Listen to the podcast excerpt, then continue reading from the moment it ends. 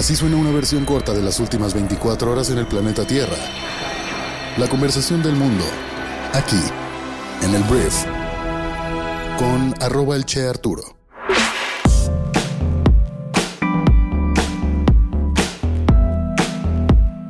Muy buenos días, bienvenidas, bienvenidos a esto que es el Brief para este martes 28 de noviembre. El Brief es un podcast en el cual vas a poder informarte con un resumen de las noticias que debes conocer el día de hoy para ser una persona bien informada. Yo soy tu anfitrión Arturo Salazar, esperando que estés muy bien en este martes. Se nos está acabando ya el 2023, hay muchas empresas que ya están un poquito medio bajando el ritmo, hay otras que están con todo terminando el año.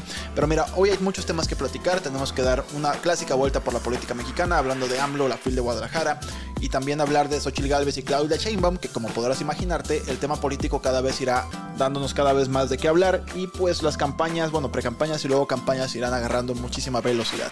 Y después daremos nuestra clásica vuelta al mundo para hablar de las noticias geopolíticas, financieras, empresariales más importantes del resto del planeta. Entonces, muchas gracias por estar aquí y vamos a comenzar con esto que es el brief. Vamos a arrancar hablando de México, hablando del presidente Andrés Manuel López Obrador, que ayer fue una persona crítica con la Feria Internacional del Libro de Guadalajara. Este evento, de hecho, está ocurriendo en estos momentos en esta bella ciudad. Estará en operaciones hasta el domingo 3 de diciembre de este año y es un evento que a mí me encanta. Me encanta porque hay muchísimos escritores que puedes ir a conocer, firmar libros, comprar libros, etc. Pero voy a hablar de lo que dijo el presidente de México. Ayer AMLO calificó a la FIL de Guadalajara como un cónclave de derecha. Si no sabes qué es un cónclave, te recomiendo que vayas a la fila a comprarte un diccionario para aumentar el vocabulario. Pero un cónclave es una reunión de varias personas para tratar algún asunto que consideran importante. Entonces, AMLO dijo que pues la FIL es un cónclave de derecha. Afirmó que nunca ha asistido al evento por su tendencia conservadora. Y para significarlo durante su conferencia matutina, pues ha usado varios nombres muy críticos con la gestión del mandatario como Mario Vargas Llosa, Enrique Krause y Francisco Martín Moreno.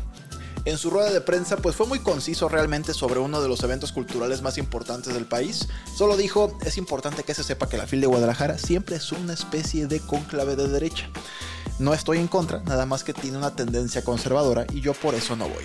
Fue lo que dijo el presidente, si estás en Guadalajara la neta es una gozadera ir, entonces ve. Hablando ahora de Xochil Gálvez, la candidata del Frente Amplio por México a la presidencia de México, bueno, precandidata. Eh, Xochitl Galvez, al parecer, está apostando por la desmilitarización en un primer esbozo de su estrategia de seguridad. Una desmilitarización paulatina de las fuerzas de seguridad civiles como la Guardia Nacional y también la retirada de los militares de muchas de las atribuciones que les otorgó este gobierno, que está la gestión de infraestructura como aeropuertos, las aduanas y la refinería de dos bocas. Todo esto hoy en día eh, está controlado por el ejército. Este es el primer esbozo de la estrategia de seguridad de la alianza opositora. El documento, denominado Hacia un programa de gobierno 2024-2030, es una hoja de ruta programática que Xochitl deberá pues promover y nutrir en los próximos meses durante su precampaña y campaña. José Ángel Gurría ha sido el arquitecto de este proyecto que le fue encomendado en julio pasado y fue el motivo por el que declinó a su aspiración presidencial en poco menos de tres meses y con la ayuda de 200 expertos, ha terminado y entregado a la candidata y a los dirigentes de los tres partidos, PAN, PRI, PRD, este documento que consta de 13 capítulos y 167 páginas, entre otros, educación, cultura, salud, seguridad, corrupción, economía, medio ambiente y política exterior. En la primera etapa, la base y la guía de lo que ha de ser el proyecto de gobierno de Xochitl en caso de ganar la contienda electoral del 2 de junio del 2024. Entonces, es un esbozo apenas, obviamente la candidata tendrá que decirnos y tal vez intentar convencernos de que esta apuesta para mejorar la seguridad de nuestro país es la pues que tenemos que seguir como nación. La desmilitarización no sucedió con AMLO, a pesar de que fue algo que también prometió. Es entender cómo Xochitl lo hará diferente. Veremos, al final esto es pues una venta. Se vende un proyecto de país y cada quien compra el que le parezca más atractivo.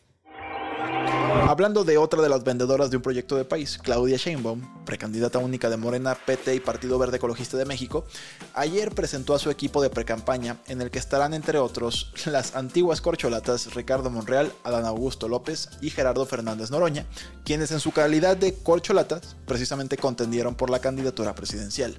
En la integración del equipo de precampaña también destacan Otras incorporaciones como Tatiana Cloutier, que fue clave para la victoria de AMLO, Citlali Hernández y Renata Turrent, así como Jesús Valdés Peña, vinculado como funcionario público a la gestión de Marcelo Ebrard en el gobierno de la Ciudad de México. En el caso del dirigente nacional de Morena, Mario Delgado, él se convertirá en coordinador de la pre-campaña, fue lo que anunció Claudia. El próximo domingo 3 de diciembre presentará un equipo de especialistas que acompañará su pre-campaña, donde se contempla que esté el ministro de la Corte con licencia, Arturo Saldívar, que ya está completamente de cabeza en una contienda electoral, a pesar de que todavía es ministro, con licencia, pero ministro. Y bueno, durante el anuncio, en un hotel de la Ciudad de México, Sheinbaum anunció que Mario Delgado será su coordinador de campaña y además ratificó a Ricardo Monreal como coordinador de enlace territorial y a Adán Augusto López como coordinador político, cargos en los que fueron designados desde el 12 de septiembre pasado, aunque desde esa fecha no se les había vuelto a ver junto a la precandidata.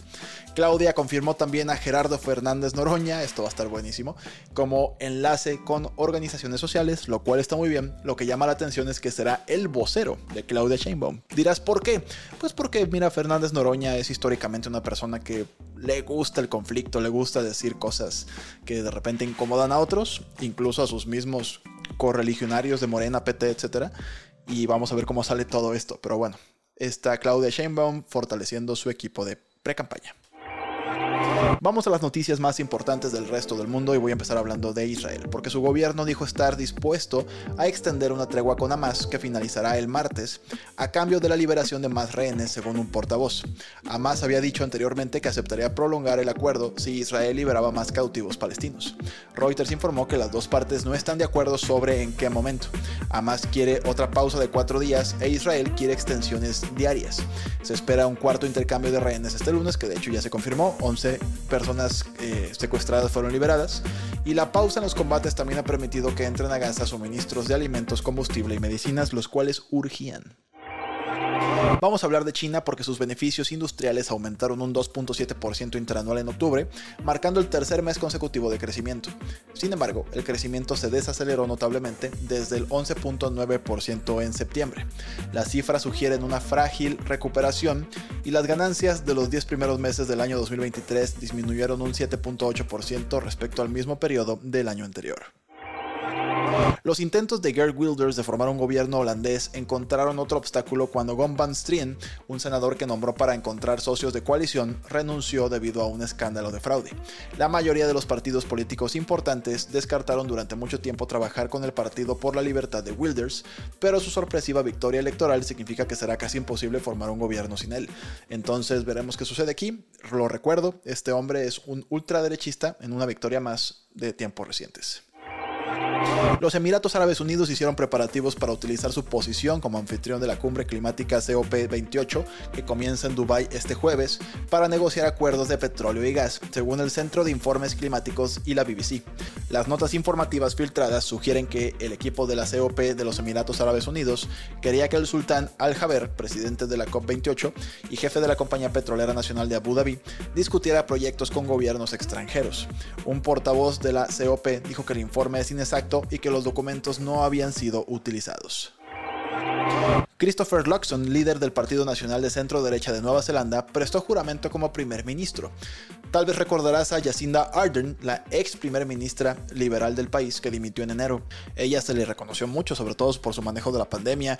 Fue un ejemplo para todas las mujeres que buscan una equidad de género y también poder, por ejemplo, formar una familia y aún así seguir trabajando en el máximo nivel de la competición, porque ella también lo hizo, ¿no? Tuvo un bebé y seguía ahí, y su esposo se hacía cargo de ciertos temas, o sea, como un modelo muy lindo. Eh, nada más lo menciono a colación como cultura eh, general, casi casi. La noticia más bien es que Christopher Luxon, pues ahora es el nuevo primer ministro del país. Después de las elecciones de octubre, Luxon formó una coalición con dos partidos de extrema derecha, una vez más, extrema derecha. El sábado, el nuevo gobierno anunció que desecharía una política introducida por Ardern que habría prohibido fumar. Entonces, pues ya empezamos en las libertades. Julius Mada Bio, presidente de Sierra Leona, dijo que los líderes de un ataque a un cuartel militar en Freetown, la capital, habían sido detenidos y que se ha restablecido la calma. Se había impuesto un toque de queda en todo el país y bueno, los testigos informaron de intensos disparos en los distritos de Wilberforce y Murray Town el domingo por la mañana. Sierra Leona ha soportado meses de violencia desde las elecciones del pasado junio. Hablemos un poquito de libros porque Prophet Song de Paul Lynch ganó el premio Booker a la mejor novela del año pasado escrita en inglés. Lynch ha dicho que su libro ambientado en una Irlanda que se desliza hacia el autoritarismo se inspiró en el caos moderno, en particular la implosión de Siria. Su protagonista Elish Stack deberá proteger a su familia cuando su marido atrae el interés de la policía secreta. Si te interesa una novelita, ahora para épocas decembrinas, Prophet Song, la canción del profeta en español. No sé si está el libro en español, pero es la traducción, eh, por el señor Paul Lynch. Hablemos de negocios porque Amazon entregará más paquetes en 2023 que nadie, según un informe del lunes del Wall Street Journal. El gigante tecnológico está en camino de superar a UPS y FedEx en volumen de envíos este año y parece apropiado que un gigante tecnológico sin duda enviará más regalos que nadie este Cyber Monday, que ayer fue. Fue este lunes en el cual había muchas ofertas. Pero mira, la realidad es que hay un cambio silencioso en la corona del sector del el delivery, de la entrega, de la paquetería porque Amazon está en camino de entregar 5.9 mil millones de paquetes en 2023, según proyecciones internas vistas por precisamente el Wall Street Journal. Eso superaría los 5.3 mil millones de paquetes entregados por UPS y por mucho superaría los 3.3 mil millones de paquetes entregados por FedEx también en 2022, que ninguna empresa espera pues volver a tener tantos en 2023. Entonces Amazon, que comenzó como un mercado electrónico de libros, pues ahora se ha convertido en la empresa de logística de envíos al menos más grande de este planeta. Muchísimas gracias por estar aquí. Esta fue la conversación del mundo para este martes y nos escuchamos el día de mañana en la siguiente edición de esto que es el brief. Yo soy Arturo. Adiós.